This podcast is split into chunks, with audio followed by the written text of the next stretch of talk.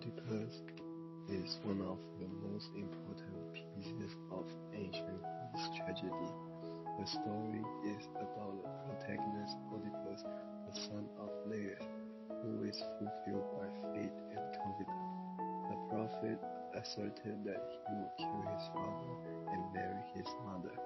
At first, Laius heard of Apollo's oracle warning that Oedipus would bring great disaster to the family.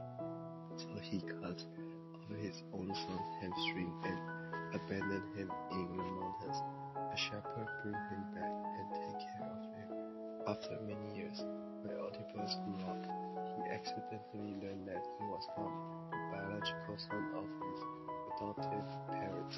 After learning the contents of decided to stay away from his hometown and his parents and try his best to avoid realization of the prophecy. After reading this story, it really touched me and gave me lots of emotions.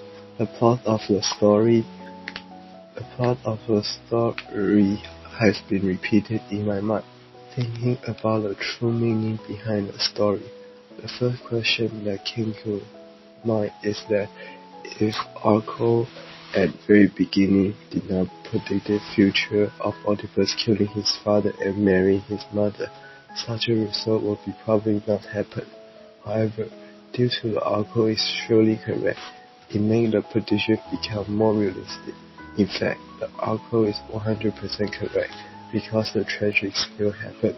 I believe this would be an infinite cycle.